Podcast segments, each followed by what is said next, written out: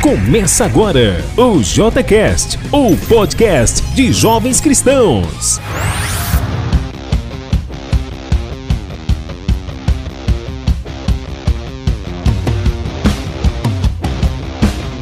Fala pessoal, estamos começando mais um JCast e hoje um convidado especial é o nosso brother Miqueias. Uma salva de palmas aí Miqueias. Valeu, valeu, valeu, valeu, meu brother, valeu por, por ter aceito o nosso convite, né? Mas é isso aí, meu parceiro, obrigado. Agora nós estamos entrando no quadro que você vai contar um pouco sobre o impacto que Cristo causou na sua vida. Esse quadro é o quadro Jesus Save. E agora, no podcast de jovens cristãos, Jesus Save. Você tem 30 segundos para se apresentar de uma maneira aí única. Vai lá. Rapaz, beleza. Sou Miqueias, casado com uma ótima esposa cristã. Estamos casados há três anos. Tenho 12 anos de discípulo na estrada. Estou atualmente morando em Belo Horizonte, mas sou natural de São Paulo. Estou servindo a igreja e muito feliz, cara, muito feliz de poder estar participando com vocês. Uma honra. Show de bola, uma salva de palmas aí para a apresentação, realmente foi em 30 segundos. Mas, meu brother, a primeira pergunta seria, como era a sua vida antes de viver né, os ensinamentos de Cristo? Conta para a gente um pouquinho aí sobre essa etapa. Boa, Vinícius. Cara, eu acho essa uma ótima pergunta, sabe? É, sempre pensar como eu era antes de, uh, de conhecer os ensinamentos, né? Cristo, de vivenciar isso e tal. Eu eu resumiria como uma pessoa distante é, de Deus, apesar de achar que estava muito próxima de Deus.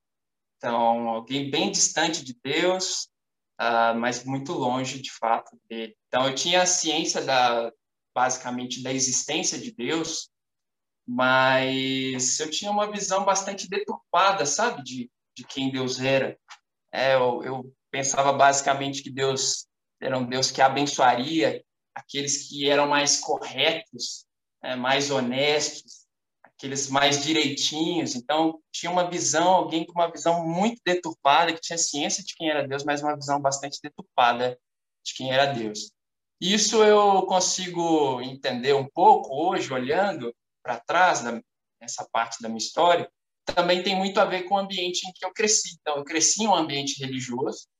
É, meus pais, eles são cristãos, ah, participam da, da igreja desde os meus dois anos de idade. Então, eh, dentro das minhas memórias, dos meus registros, eu não consigo pensar eh, em outro momento fora desse ambiente religioso. Eu não tenho memórias um ambiente fora desse ambiente religioso. E aí, então, eu vivi basicamente como, como religioso. A verdade é essa. Eu, eu ia à igreja todo domingo, participava das programações, claro que de acordo com cada faixa etária, para crianças. É, alguns momentos eu acabava lendo a Bíblia durante a semana, tinha devocionais e, e momentos em que a gente aprendia da palavra de Deus, que eu aprendia da palavra de Deus com os meus pais, momentos de oração. Mas, basicamente, eu era uma pessoa que, então, vivia em uma vida religiosa, e que queria andar na linha, cara, para de fato querer ser amado por Deus, sabe? Eu tinha esse esse desejo assim, eu quero me sentir amado por Deus. Então toda a minha vida, num sentido antes, foi um esforço para tentar ser amado por Deus. Essa era a grande verdade. Então, até no ambiente em que eu estava, e também no ambiente que eu observava, onde você vê as pessoas que fazem o que é correto sendo valorizadas e as pessoas que fazem o que é errado sendo desvalorizadas, eu levei isso para minha relação com Deus também, sabe? Se é que eu tinha, né? Eu nem sei se eu tinha uma relação mesmo com Deus, mas era a visão que eu tinha também de Deus, né? de que eu tinha que ter bons atos para poder ter admiração dele, assim como as pessoas geralmente faziam bons atos para terem admiração das pessoas. Então, basicamente, eu vejo muito disso, assim. Então, eu era uma pessoa que também nesse sentido me sentia bastante quando não conseguia cumprir com essa moralidade, ter uma vida correta, uma vida mais honesta, me sentir um pouco mais próximo de Deus, eu era alguém que é, que nesse sentido se decepcionava bastante, se decepcionava, se frustrava muito, então eu me sentia um frustrado, a verdade era essa.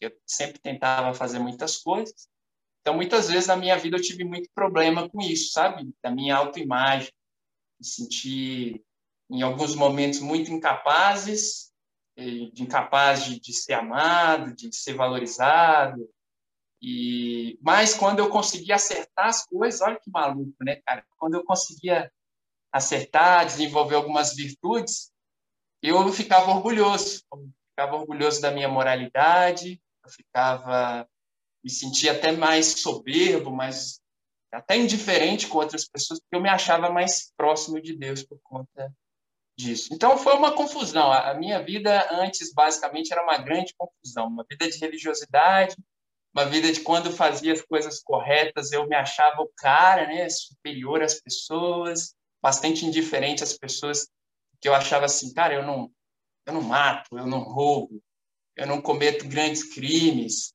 que na minha concepção eram eram eram maiores, né, eram mais é, desumanos. Então eu, eu eu me achava uma pessoa é, muitas vezes quando estava cumprindo com alguns preceitos que eu achava interessante, uma pessoa boa, né, moralmente. Mas quando eu não cumpria, me achava um tremendo de um fracassado. Cara. Então era esse paradoxo que era um pouco da, da minha vida. Alguém bastante apegado à autoimagem, sabe?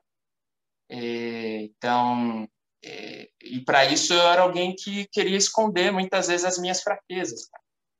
Então, muitas vezes, é, em situações em que eu me via assim, triste, situações em que eu me via decepcionado com alguma coisa, eu raramente compartilhava do que eu estava sentindo para as pessoas, é, de medos, de ansiedades que eu tinha, ah, de erros que eu cometi que eu sabia que eu poderia compartilhar com alguém para de repente ser ajudado, mas eu não queria compartilhar que a minha autoimagem me sentisse bem, me sentisse aprovado, né? tanto diante de Deus como das pessoas, era era meu meu estilo de vida. Queria fazer as coisas corretamente para sentir aprovado pelas pessoas, sentir amado, saber que eu era valorizado por, por a figura de Deus, como eu falei, sempre tive essa concepção de, da existência de Deus. Era alguém que basicamente queria aceitação né, de Deus. E aí, como eu era tímido, eu, eu meio que eu tentava chamar a atenção desse, desse Deus de uma forma menos extravagante. Assim. É, era tentando buscar ali, é, seguir na linha, se destacar naquilo que eu, que eu fazia, é, seja na escola, seja na família, que aquela coisa né, de querer ser um bom aluno, de querer tirar sempre as boas notas, é, de ficar decepcionado quando tirava o oito, é, é, coisa, coisa de 0 a 10, ficar tirar um 8, ficar decepcionado porque tirou um 8. Então era a pressão de querer, querer se destacar, pressão de querer é, ser aceito, sabe? Então eu queria muito essa aceitação. Então me via uma pessoa bastante assim, né, que tentava seguir todas as coisas, ser um bom aluno, ser um, bom filho, é, para esconder, na verdade, os sentimentos que eu tinha, que era muito forte, como eu falei, de, de fracassado, cara. A verdade era, era essa. Mas essas coisas eram para tentar tirar essa sensação, tirar essa, essa ideia que estava lá no fundo, esse sentimento que estava lá no fundo de fracassado. Então, a moralidade, a busca por essas coisas, era muito constante para aliviar tudo isso também. E aí eu deixei muita coisa escondida, cara. Eu tinha problemas com pornografia, tinha problemas com, com imoralidade. É, como eu fui um cara muito tímido, então eu tinha muita dificuldade de chegar em pessoas para começar um relacionamento, coisa do tipo. E, porém, é, essas coisas, assim, principalmente a pornografia ou a, ou a, ou a própria cobiçar alguém que, que não é não tem nenhum tipo de vínculo, era muito comum. Então, eu tinha essas dificuldades, eu era pessoa bastante ansiosa, com medo. Então, esse era um pouco aí de quem, de quem eu era, né? Uma pessoa tímida também, fechada, mas que buscava fazer as coisas corretamente. E, e essa timidez hoje eu percebo que era também um pouco de soberba, né? Um pouco de, ah, eu quero estar com os melhores, eu quero estar do lado de quem tira boa nota, quero estar do lado de alguém que não vai manchar o meu nome. Então, isso me impediu muito, porque eu selecionava muitas minhas amizades, com quem eu me relacionava, eu julgava as pessoas, será que essas pessoas são corretas, não são? Acho que ela não é tão boa assim. Então, eu, colocava, eu, eu tinha vários preconceitos com as pessoas. Alguém super preconceituoso e muito soberbo também, em muito sentido. Agora, conta um pouco para a gente aí sobre essa transição. Você falou que tem 12 anos de discípulo, né? muitos anos, cara. E você é um cara novo, aparentemente. Quantos anos você tem, Miquel? Tenho 25 anos. Apesar de ter essa cara de 30. olha aí, olha aí, que bacana, cara. Então, você assumiu uma responsabilidade muito cedo, que é, na verdade, um privilégio, né? Então, conta pra gente, né, na, exatamente nesse processo de transição, na idade que você estava, quais foram as maiores barreiras nesse processo de mudança? Assim, do Miqueias religioso, como você mesmo apontou, para o Miqueias discípulo de Cristo? Cara, eu vou começar, talvez que a minha dificuldade foi reconhecer essas minhas falhas, sabe? Que eu não reconheci, era ignorante Hoje eu faço essa análise, e mas naquela época eu não tinha toda essa análise, então não tinha esse conhecimento. Então, assim, para mim, pessoalmente, a dificuldade foi enxergar o meu caráter, reconhecer que, que eu não era bom, cara, eu não era bom o suficiente para. Não, não tinha nada do que eu podia fazer que poderia impressionar Deus.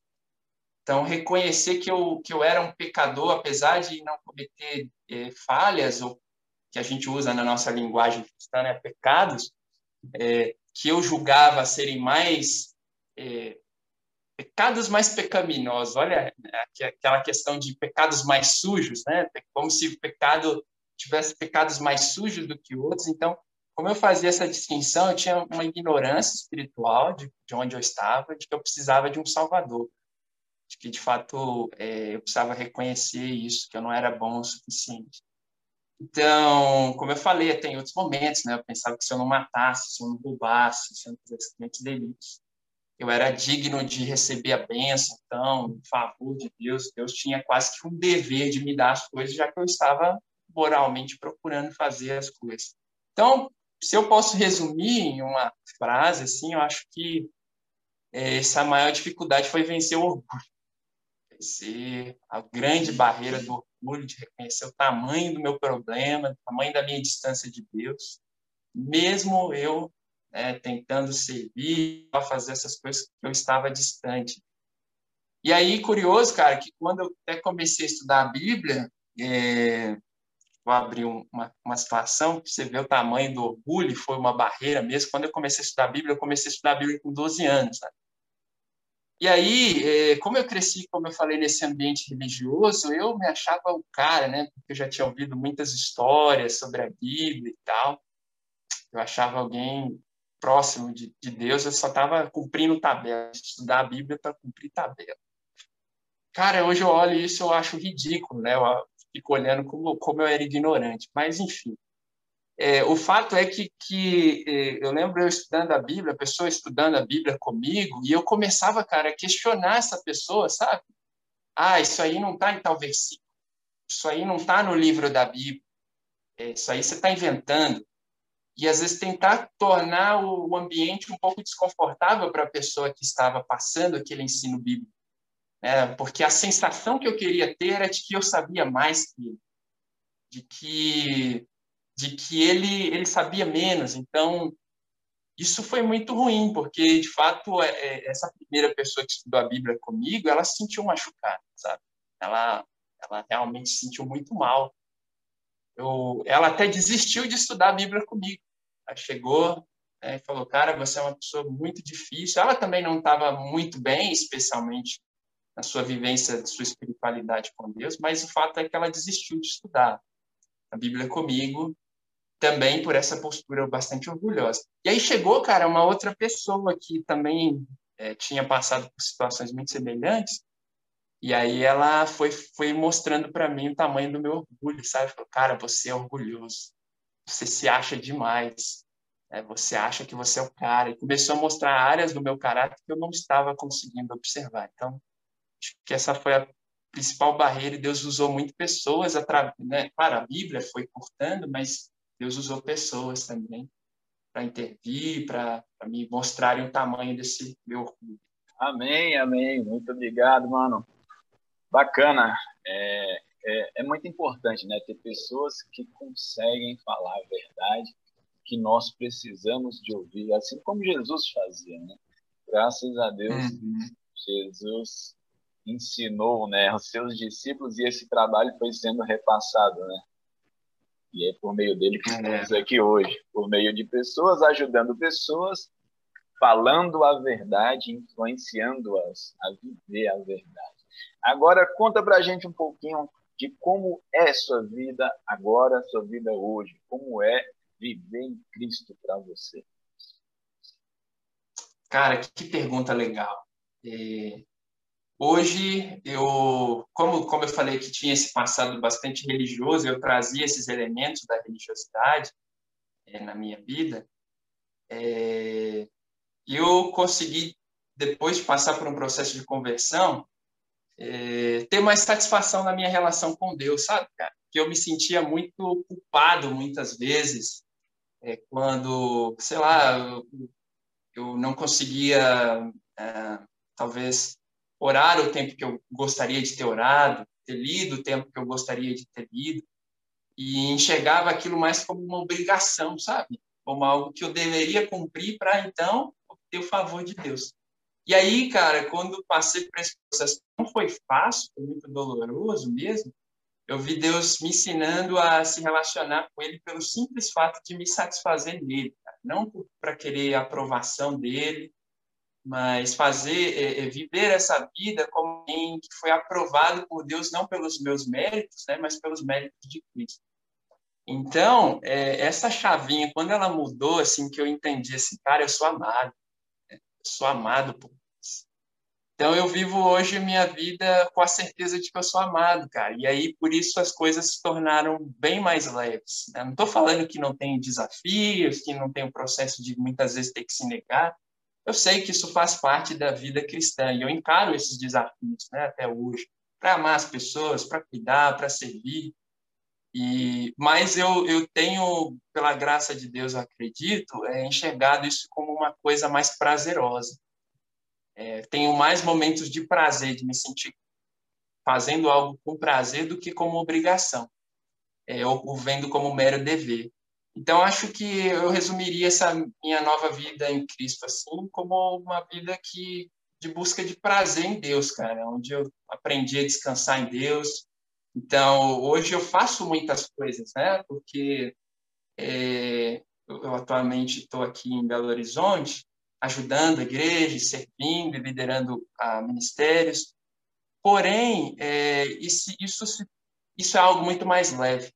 Isso, eu me sinto muito mais privilegiado. Então, hoje, nas minhas tarefas, nas, nas coisas que eu sei que são de um dever, num sentido cristão, ou de responsabilidade que diz respeito à missão do cristão, eu tenho encarado com mais é, leveza, é, sim, entendendo a responsabilidade que há, a seriedade que há, mas com mais leveza por saber que é, que é mais importante é que eu sou amado por Deus e que nesse sentido é, sempre eu posso recomeçar se eu falhar. Então isso me dá forças para muitas vezes tentar novas coisas, tentar fazer coisas diferentes, é, tentar é, é, servir, tentar em, pensar em outras coisas, a certeza de que eu sou, sou amado. Então, eu resumiria assim, cara, essa, essa minha trajetória hoje, meu dia a dia, é, é, eu acho que eu definiria assim. Excelente, muito inspirador, meu brother Miqueias Tadeus. Uma salva de palmas, uma salva de palmas aí pro meu brother. Bacana, cara, dá para ver muito, dá para sentir a verdade no seu falar, dá para ver que Cristo já trabalhou muito na sua vida e a gente daqui já percebe o grau de maturidade que você tem, né? Com 25 anos, pela sua maturidade, eu pensava que você tinha mais. Eu fiquei surpreso pela idade, né? Falei, caramba, realmente, quando a pessoa decide, né, se negar e viver para Cristo, Cristo transforma. E você é uma inspiração aí para todos nós. Continue aí dando esses passos que você tem dado. Muito obrigado por compartilhar a sua história. E é isso aí, meu brother. Se você conseguir ficar até o final, vai ser bom para você dar aí seus pontos de vista, principalmente no próximo quadro. Então, pessoal, agora nós estamos entrando no quadro Jovem Aprendiz. Agora, no podcast de Jovens Cristãos, o Jovem Aprendiz. Nós vamos aqui estudar. Hoje o tema é construir a arte de construir até o fim. Então nós vamos ver uma escritura para quem estuda a Bíblia, para quem é um discípulo. Essa, essa escritura ela é muito conhecida, né? Porque faz parte do estudo de discípulo. Então tá lá em Lucas 14. Vamos ler aí do versículo 25 ao 30.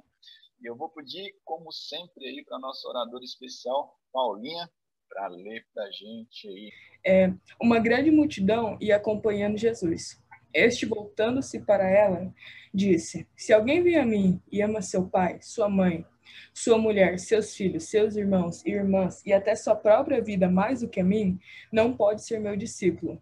E aquele que não carrega sua cruz e não me segue não pode ser meu discípulo. Qual de vocês, se quiser construir uma torre primeiro, não se assenta e calcula o preço, para ver se tem dinheiro suficiente para completá-la? Pois se lançar o alicerce e não for capaz de terminar, todos que virem rirão dele, dizendo: Este homem começou a construir e não foi capaz de terminar. Ok, obrigado, Paulinha. Aqui, é, essa é uma escritura muito impactante, né? E Jesus tinha uma multidão seguindo aí Jesus, como diz no início da escritura.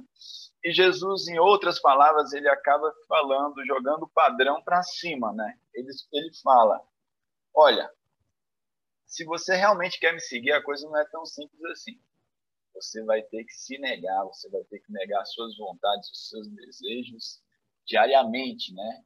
Se você amar qualquer pessoa, seja seu pai, sua irmã, seus irmãos, ou até mesmo a sua própria vida mais do que a mim, você não vai conseguir ser meu discípulo. O padrão aqui é outro. E aí ele dá uma analogia que ele conta sobre aquela pessoa que vai construir uma torre e acaba que não calculando né, o preço dos custos para essa construção. O que, que acontece com alguém que não calcula direito, hein? Cara, costuma se perder, né? se perde totalmente. A pessoa fica perdida, né? Relacionando essa analogia com o cristianismo, de que maneira alguém pode começar a construir a torre hoje em dia, né, em 2021, e não conseguir finalizar? Ah, eu acho que hoje em dia a pessoa entrar em uma igreja, achar legal e tal, se animar com a galera, gostar dos louvores, mas depois quando vê algumas responsabilidades ou quando vê que às vezes Deus está pedindo o relacionamento com Deus pede mais do que ele achou do que seria, ele acaba saindo fora. Seria qualquer exemplo? Fique à vontade aí. É que eu fiquei pensando num exemplo que é muito muito comum na, na juventude, que na nossa época, falo da juventude de uma forma geral, né? não, não juventude cristã, mas de uma forma geral, é, ter relacionamentos meio que momentâneos, sabe? E aí começar na empolgação, achar que a pessoa é o príncipe encantado ou a princesa encantada, você ignora todos os defeitos que a pessoa tem, você fala, não, eu estou apaixonado, eu amarei essa pessoa para sempre, com ela eu, a gente não precisa de nada, é, a gente só precisa do amor, a gente nem precisa ter nada, só precisa do amor que já basta.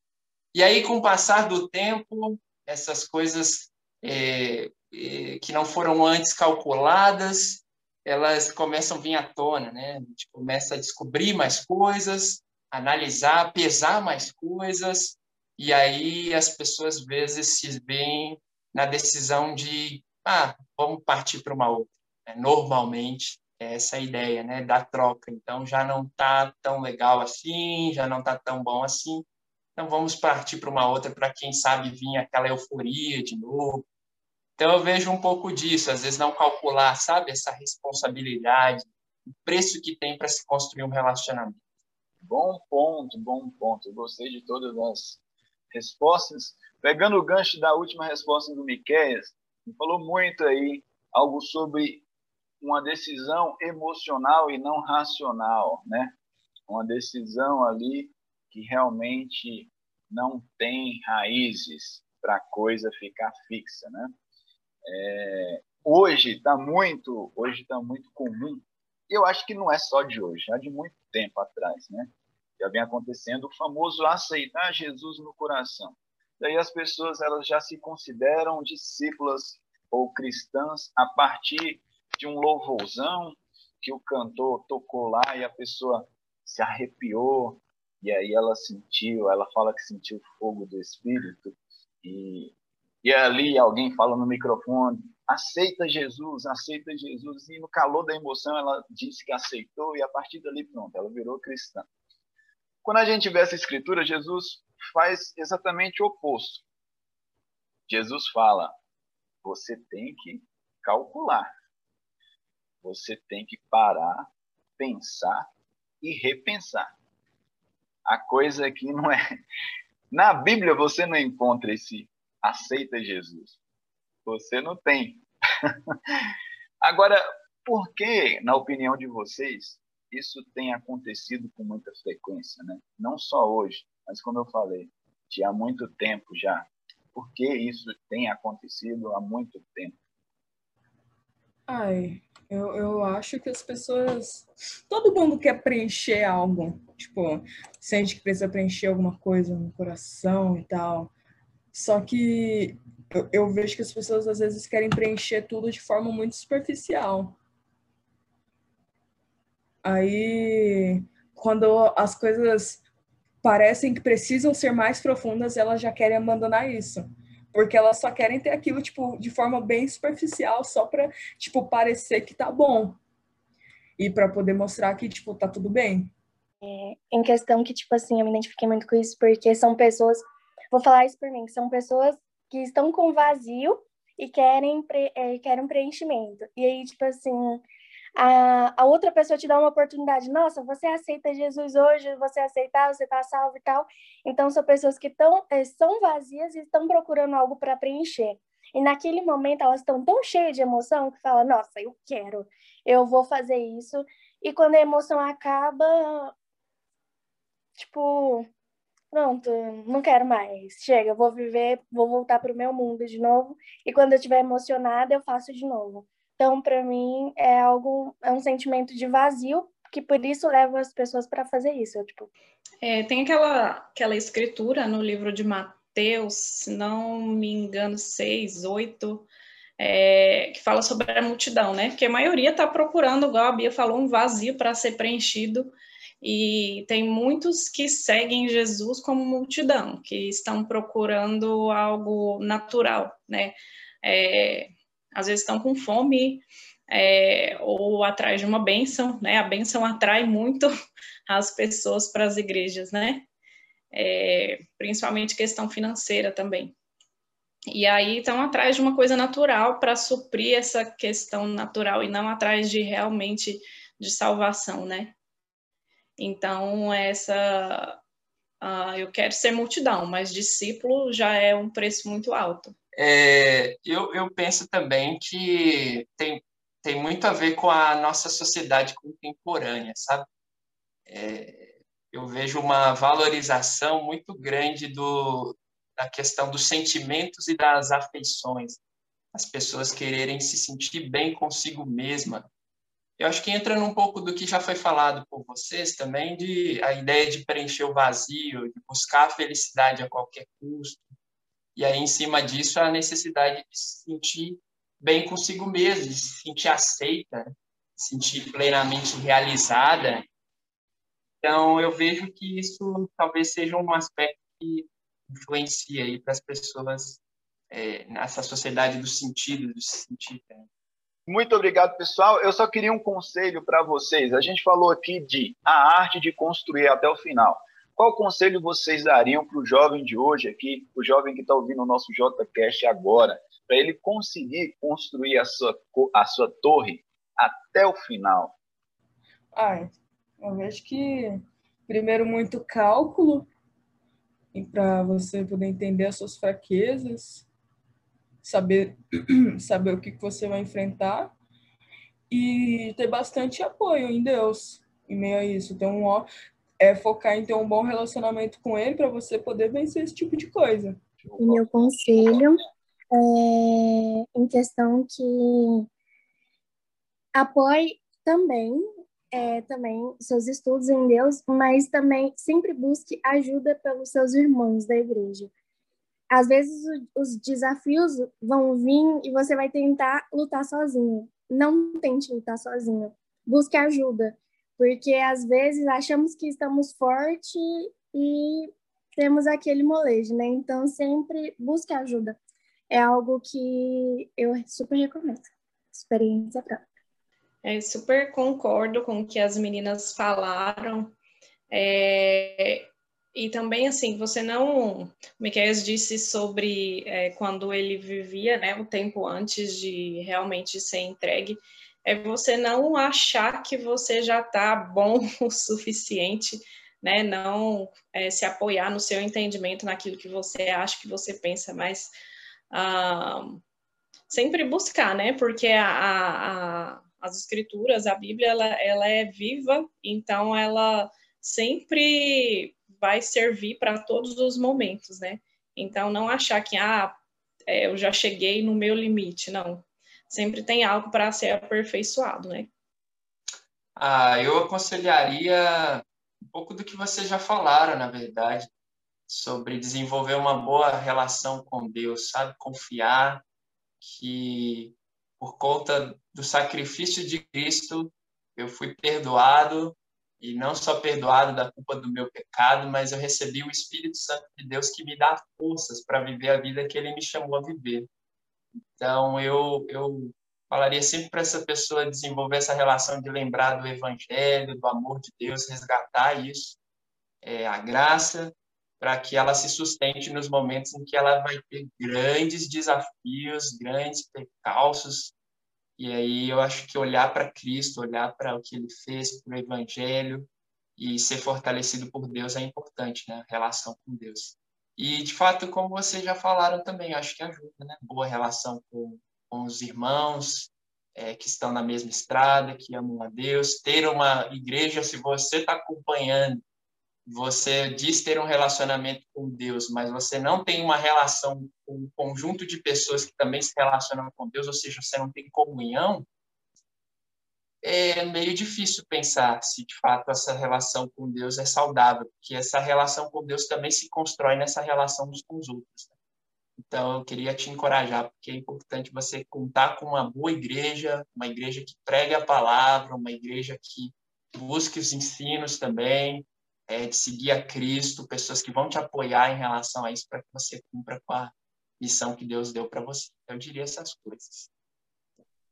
Show de bola, pessoal. Muito obrigado. E agora, pessoal, nós estamos fechando o Jovem Aprendiz e vamos abrir o quadro O Internauta Raiz. Agora, no podcast de Jovens Cristãos, o quadro O Internauta Raiz nossa querida Paulinha. Paulinha, explica um pouco aí para o Miqueias sobre o internauta raiz e, e também para o nosso jovem que está ouvindo o podcast hoje, nunca ouviu, está ouvindo pela primeira vez.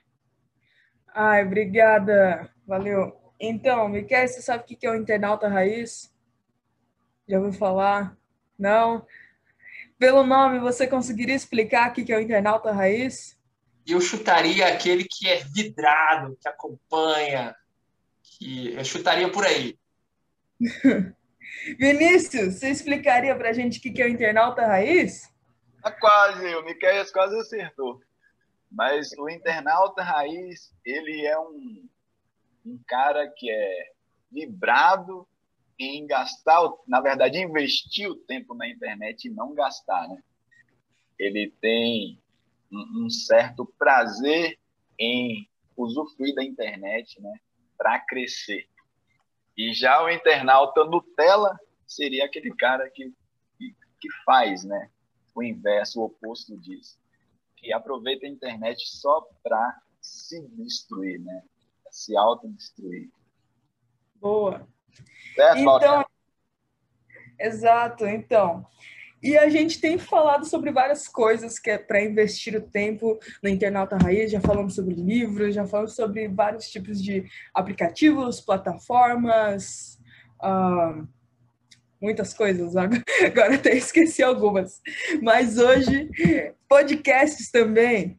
Hoje eu vim falar de um podcast até, que não é rival nosso, claro, já que é um podcast cristão e também um podcast não é um podcast cristão, mas é um podcast que ensina francês, que é o Fluency TV francês, para quem quer aprender o que parler français. Então, o que eu não sei claramente. Mas o Fluency TV francês, ele é um podcast que ele ensina francês a partir de situações cotidianas. E ele tem dois tipos de quadros. É, ele tem um quadro que é em português, que ensina o francês, que é para galera que está começando a aprender. E ele também tem quadros que são totalmente em francês, para quem já está um pouco mais avançado, quer poder ouvir mais e aprender mais e, e poder se aprofundar mais no idioma. E o que eu achei bem legal nesse podcast também é que, pelo menos na plataforma que eu estava ouvindo, que é o Spotify, mas eu acredito que nas outras plataformas também sejam assim, ele disponibiliza o PDF das aulas em cada episódio. Então, para quem quer dar uma aprofundada, isso daí é bem legal. Aí, esse é o Internauta Raiz de hoje. Fluência TV francês. Show que não é na que massa, hein? Que não é da TV. Muito show, muito show. Você fala alguma língua aí, Miqueias? Sem ser a, a portuguesa? Cara, Absolutamente não. Fiz dois anos de inglês, mas foi jogado no lixo. eu arranho, eu arranho o inglês bem mal arranhado. Essa é a verdade. Eu também estou no mesmo, no mesmo naipe aí.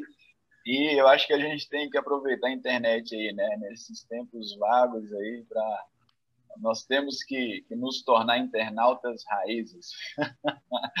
valeu, valeu, Paulinha, valeu. É, pessoal, agora nós vamos para o quadro Psicologia Cristã, com a nossa psicóloga Thaisa Ribeiro.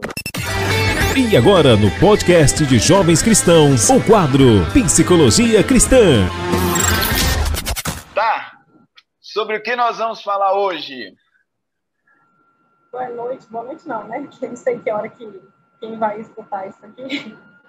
É, hoje a gente vai falar sobre ansiedade nos tempos de pandemia. É, pode ser um assunto batido, mas tem algumas coisas extras aí que a gente vai conversar.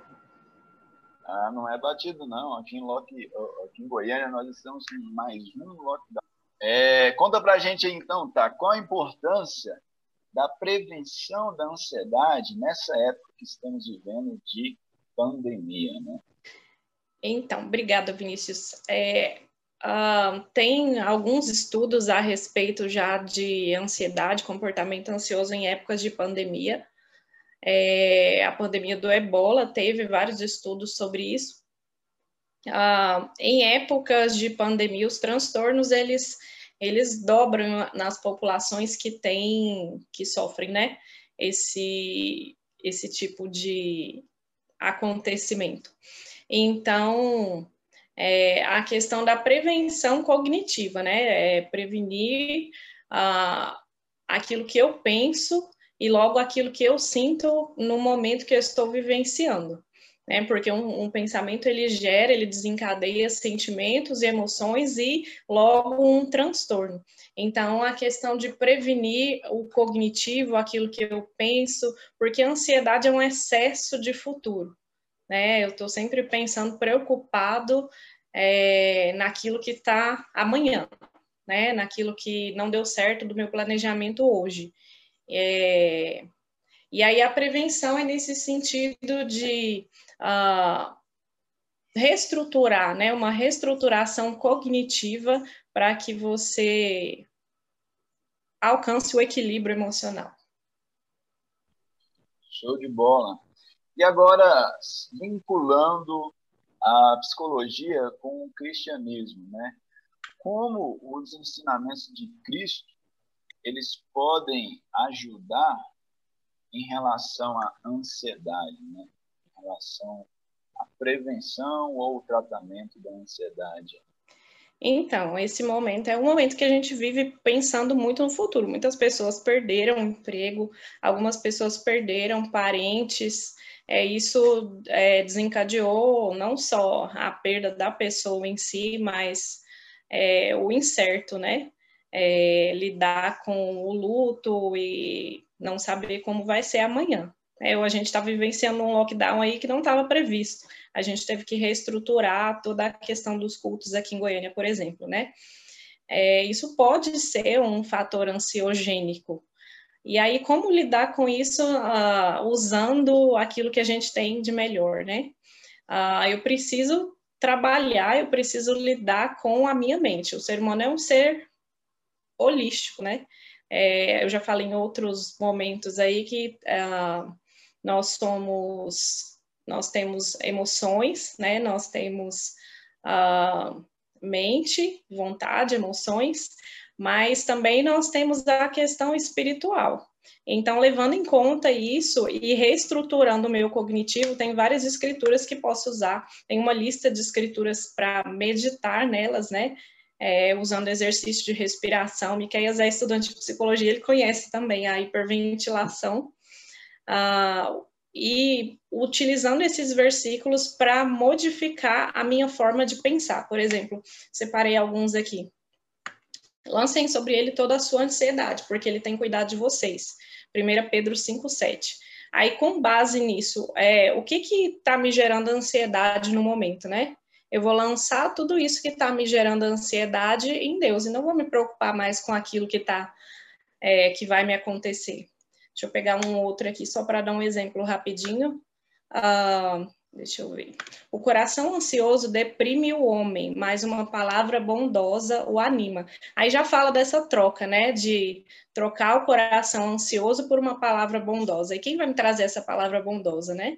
É buscar conforto em pessoas que podem me ajudar, ou ter o meu tempo de oração com Deus mesmo, isso ajuda a trocar esse coração ansioso por uma palavra bondosa. E essa reestruturação cognitiva aí. É isso. Show de bola, pessoal. Uma salva de palmas aí para tá. Obrigado, tá? Sempre bom aí ter a companhia de irmãos psicólogos. Eu não sabia, Micael, que você estava estudando também psicologia. Dê aí também a sua opinião, como agora um estudante de, da área, né? É, assim como a Tá é uma profissional da área, você está aí se alinhando né, para se tornar um profissional. Dê seu ponto de vista em relação à psicologia, à ansiedade e o cristianismo. Como que você acha que essa mistura pode funcionar muito bem? Ah, eu acho que a Thay já foi bem demais, mas assim, eu acho que de fato assim é tão tão importante a gente entender quando está se, tá se tornando um transtorno assim mais sério que, e quando é algo um fenômeno que é mais comum da ansiedade. Acho que nesse nesse fenômeno que a gente passa diariamente em situações que a gente se sente um pouco mais ansioso, ter essas amizades é fundamental, assim, é fundamental poder ter troca, poder expressar uh, das suas aflições, dos seus medos, é, das suas preocupações. Né? Então, eu não tenho muito a acrescentar dentro do que a Thay falou, mas é, reforçar essa importância, ver essa realidade aqui, a gente tem visto isso mesmo. Foi um momento que a gente fez de tudo para tentar se aproximar é, ainda que virtualmente, mas se aproximar no sentido de se falar mais vezes, de se ligar mais vezes, é, de mandar mensagem mais, mais vezes, de encorajar mais vezes essa boa palavra né, que a Thay trouxe. Então, tudo isso foi assim fenomenal para a gente aqui, com as pessoas que a gente foi percebendo com um pouco mais de dificuldade com relação à ansiedade, que graças a Deus gerou bons frutos mesmo, né? Essa relação com Deus. Então, era só reforçar mesmo. Amém. Obrigado, meu brother. Estamos finalizando aí mais um J Cash. Valeu demais, Miquel, meu querido. Muito obrigado por ter ajudado. Valeu, Paulinha. Valeu, Tá. Valeu, Bia. Tamo junto e próxima semana, mesmo horário e no mesmo link, ok?